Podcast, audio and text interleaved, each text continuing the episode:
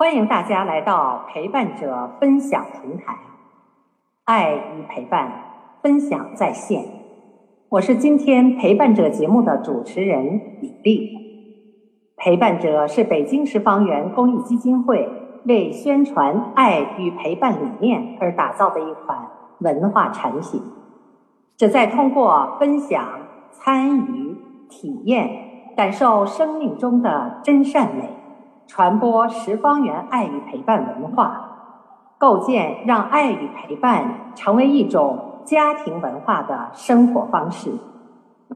今天我们是节目的首秀，在国庆节到来之际，我们来说说回家和爸爸妈妈相处的故事。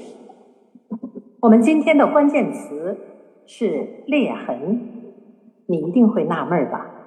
节日期间。为什么会选用“裂痕”作为关键词呢？听到这个词，你的脑海里首先会出现的是什么样的画面呢？是平面物体上的画面，还是立体物体上的画面呢？其实啊，都不是，这只是人与人之间的裂痕，而且是最重要的人之间的裂痕。那会是谁和谁之间的裂痕呢？这个裂痕又是怎么产生的呢？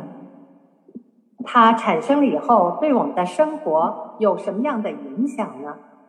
它还能被修复吗？带着这一系列的疑问，请你随我一起走进我们今天的分享者。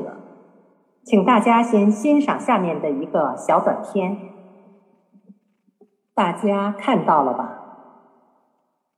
她就是今天的分享者叶洁，在短片中，她还是那个活泼可爱的小女孩。她今天分享的题目就是呵护生命中的裂痕。有请叶洁老师。亲爱的各位老师们，大家晚上好！非常荣幸成为我们陪伴者的首位。分享者，今天我为大家分享的题目是呵护生命中的裂痕。可能谈到裂痕这两个字，就像刚才李丽老师说的那样，一系列的疑问：什么是裂痕？什么又是生命中的裂痕？那么生命中的裂痕又该怎么去呵护？今天我在这里要跟大家来讲我的故事。也就是在这方面，我这些年的一些心路历程。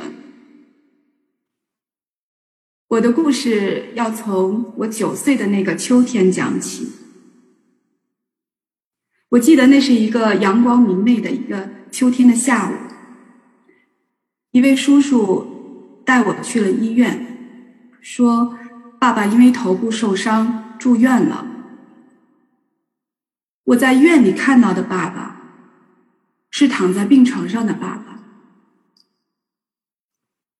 我叫着爸爸，他没有理我。我想，也许是爸爸睡着了吧。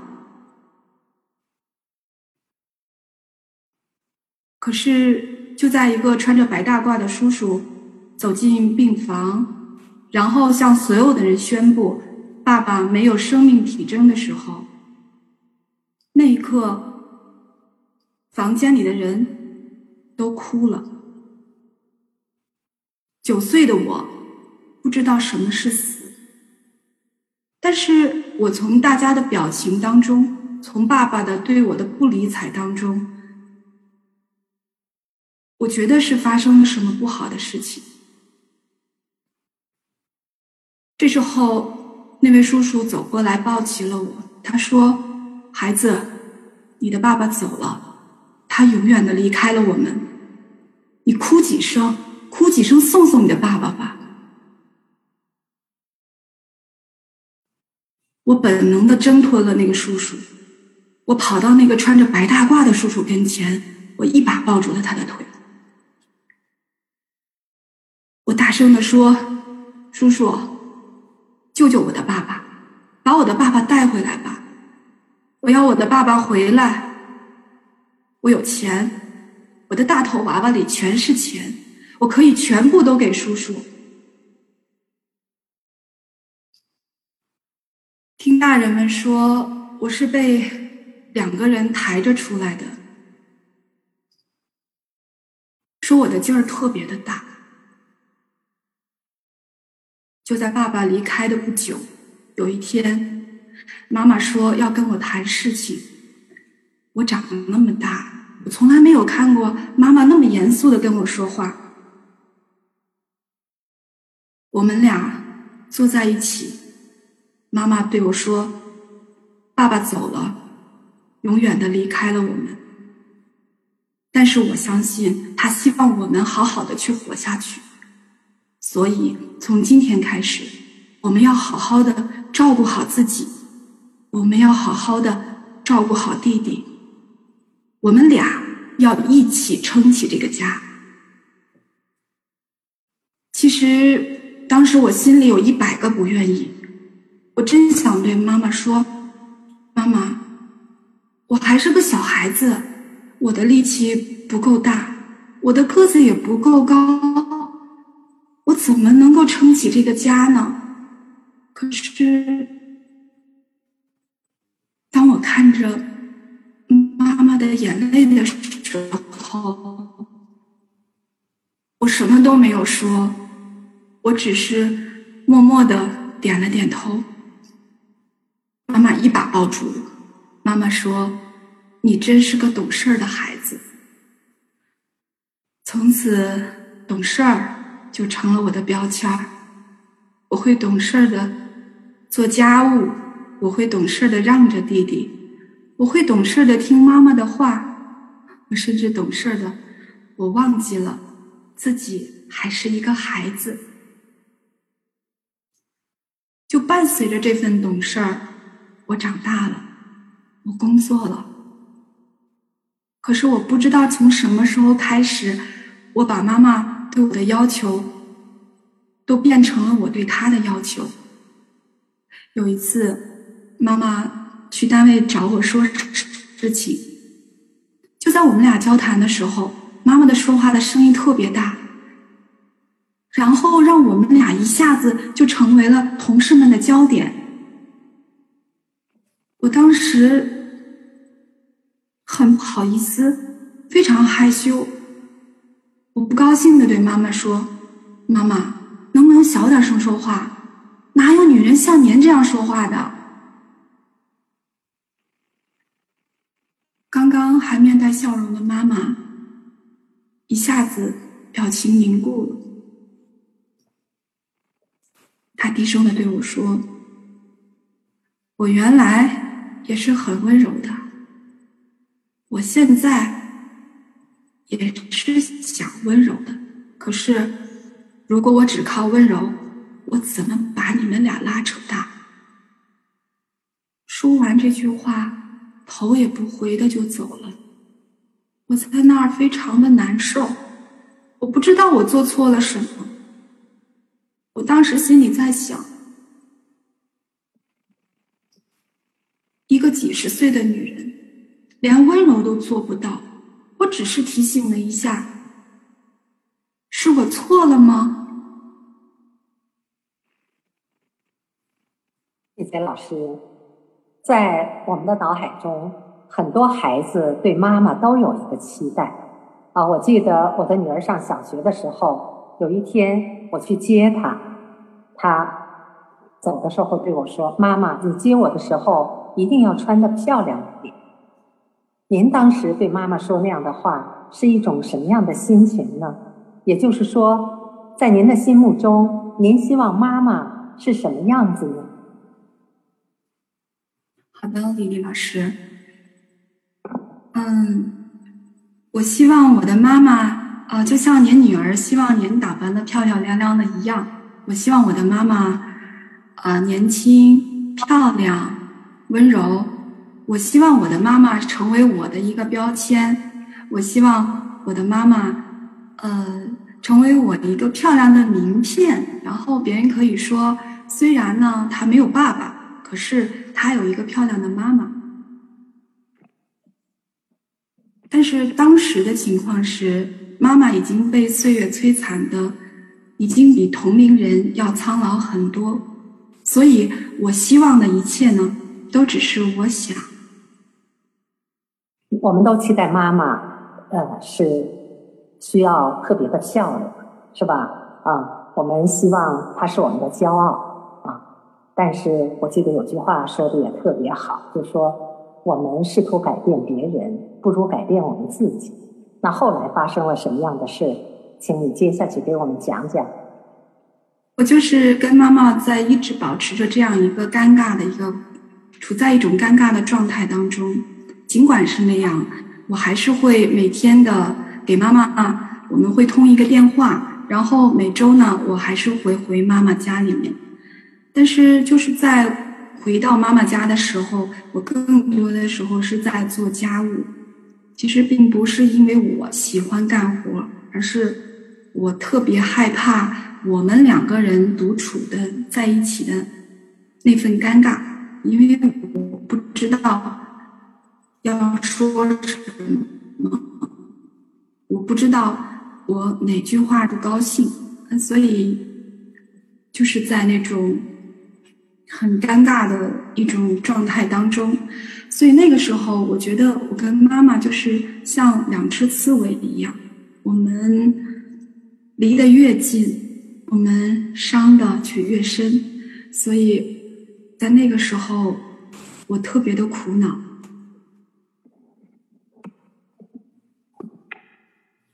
就是带着这份苦恼，在二零一七年的时候，我遇到了。我们呵护呃老人的公益组织啊十方园，也就是在第一次陪伴老人的一个陪伴培训的的一个过程当中，我当时是陈立明老师的一句话，深深的把我给震撼到。老师当时说：“老人不是被用来教育的。”我听到这句话的时候，我特别的纳闷我不知道他是对还是错，因为我想，我是老人，如果不是我不去教育妈妈，那我怎么去把妈妈去变成然后我希望的那个样子？因为我对他有很多的期待，我希望他好，他什么都好，他越来越好。可是，好像我只能教育他。所以，也就是带着这份疑惑，然后我去进一步的去参加了服务陪伴服务。在后来的陪伴过程当中，我又听到了陈林老师的一句啊刺痛到我的话。老师说：“我们啊作为义工，我们要首先呵护好家人，啊呵护好家里的老人。”听到这句话的时候，我还是不解，因为我当时的状况是我可以去，啊，安心的去陪伴老人，但是我真的没有办法跟我妈妈去，像拿出那样的状态去跟妈妈进行一个沟通。我记得有一次，在服务的过程当中，我遇到了一位胖奶奶，啊，她大大的眼睛，然后。呃，笑容特别的亲切，胖胖的身体，她特别像我的妈妈。就在我们沟通的过程当中呢，这位胖奶奶说，说到了她的困惑。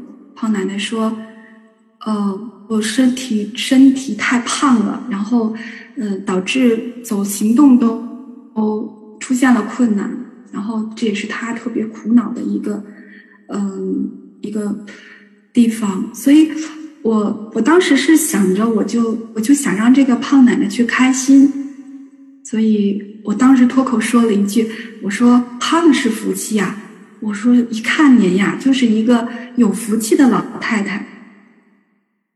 当我说完这句话的时候，啊，那位老奶奶，呃，特别的高兴，一下子喜笑颜开了。可是。也就是在当我说完那句话的时候呢，我的表情呢却定格了。我想到了妈妈，在我眼里呢，妈妈胖胖的身体就是她我爱惜他自己的一个最好的一个证明。所以那一刻，我好像知道了什么，但是到底是什么，我也不清楚。我只记得那次陪伴结束时，我跟那个位胖奶奶，我们紧紧的抱在了一起。那个时候，我哭了很久，我们抱了很久。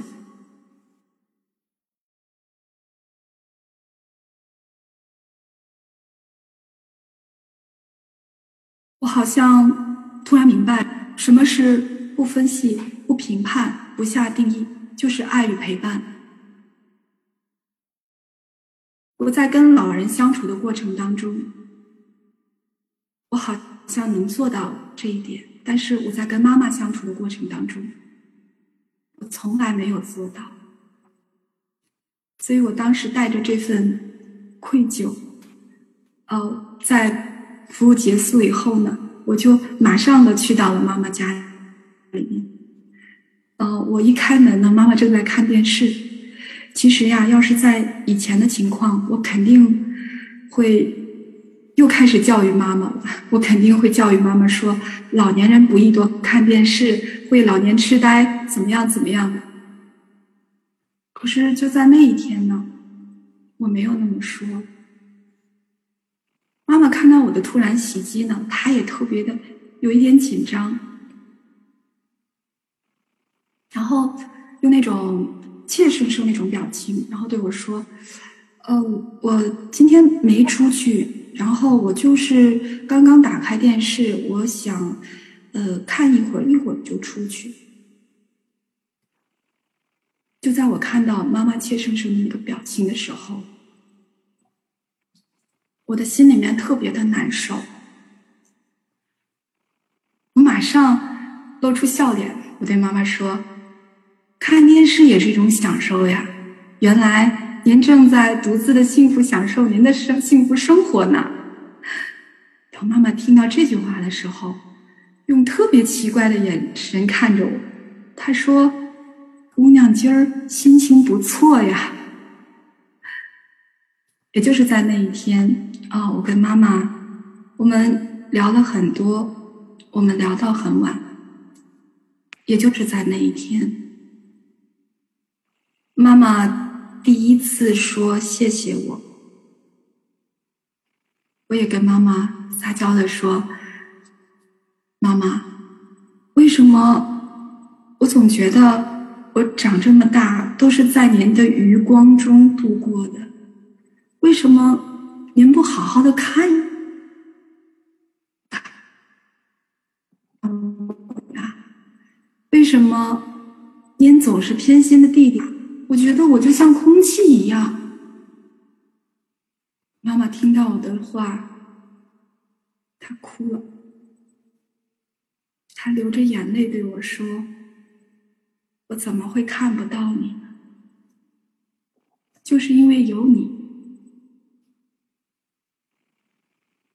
我们三个人才共同度过了那段艰难的岁月。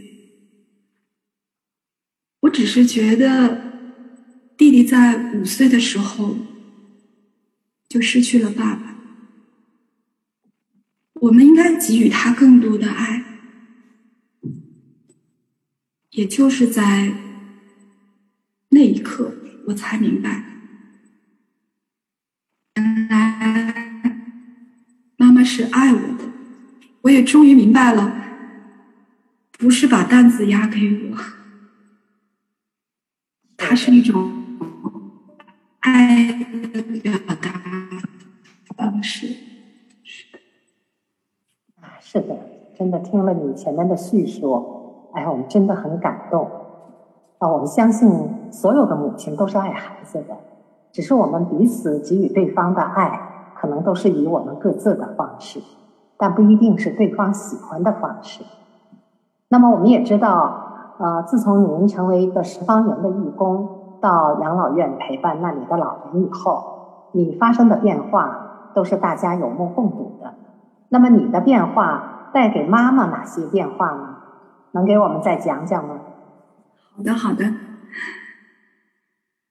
随着这个陪伴次数的增加。我跟妈妈的关系越来越融洽了。呃，有一次我在跟妈妈聊爱的表达方式的时候，妈妈对我说：“呃，我发现最近你好像不太嫌弃我了。”其实呀，我在妈妈的反复叮咛当中，我感受到了妈妈对我的那份爱。妈妈真的变了，她是由内而外散发出的那种美好。由内而外的那种变化，真的让我特别的享受。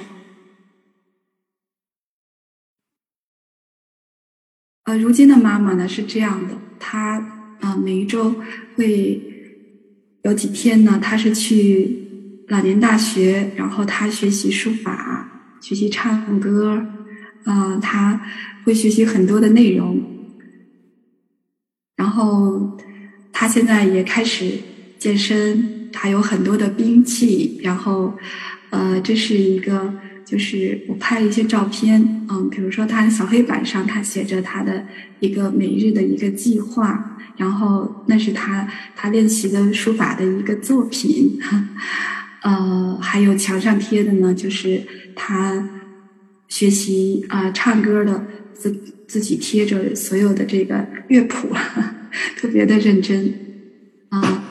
还有两张照片啊，要是也是想给大家展示，就是一张呢，呃，一张照片呢，是我跟妈妈我们一起去武汉的时候拍的一张照片。当时，呃，看到这张照片的时候，妈妈特别的高兴啊。妈妈说，呃，她不知道自己还可以笑得这么灿烂。呃，第二张照片呢，就是呃这一张啊，你陪我长大，啊，这是这一张呢，就是呃之前的那一张呢，就是我刚才说的去武汉的那张照片啊，这张呢是我跟妈妈上山采蘑菇的时候我们一起照的，嗯，我的儿子说这张照片呀，就像是呃妈妈刚姥姥刚。把这个从幼儿园里把妈妈刚接上，然后准备要回家，走在回家的路上，啊，那妈妈牵着我的手，啊，特别的，呃，喜悦，特别的温暖。是的，真的为您和妈妈的那个变化感到高兴。我们也从您的分享中感受到了您和妈妈的那种变化，而且你们彼此间的接纳。弥补了原先在你心中产生的那些细小的裂痕。是的，是的，李老师，嗯，跟妈妈在一起，就是实际上，我觉得我们每个人心里面，我们每个人的生命当中啊，都有裂痕。我想，我跟妈妈的这个裂痕啊，就在于我们的彼此的心没有打开啊。妈妈，我们彼此对对方的这种爱的表达方式，是对方想要的。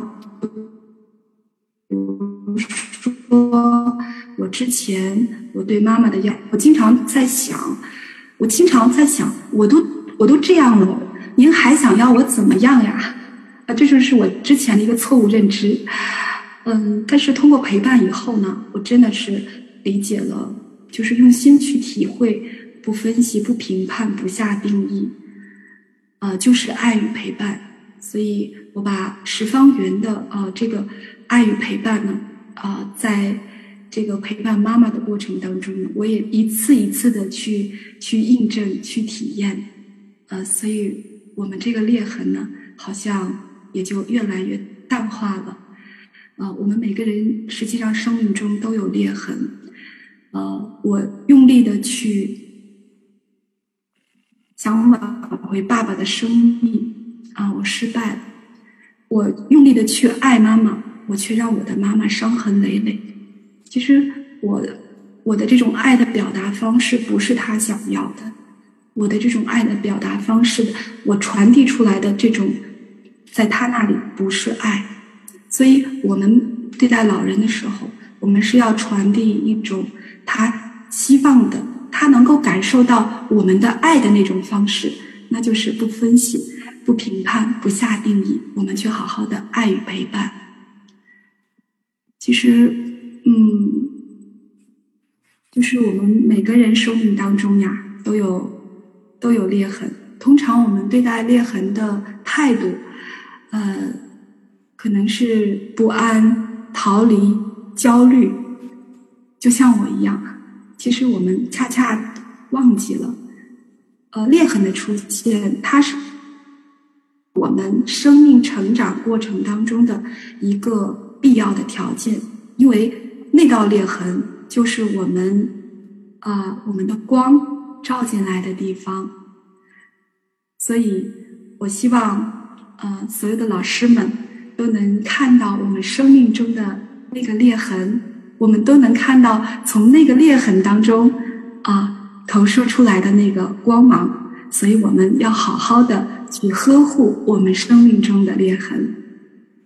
哦，您说的真好，真的，呃，裂痕实际上无处不在，只是我们有的时候觉察不到。那么，可能通过。爱与陪伴，我们自己能够在这方面有一些觉醒啊，回看自己。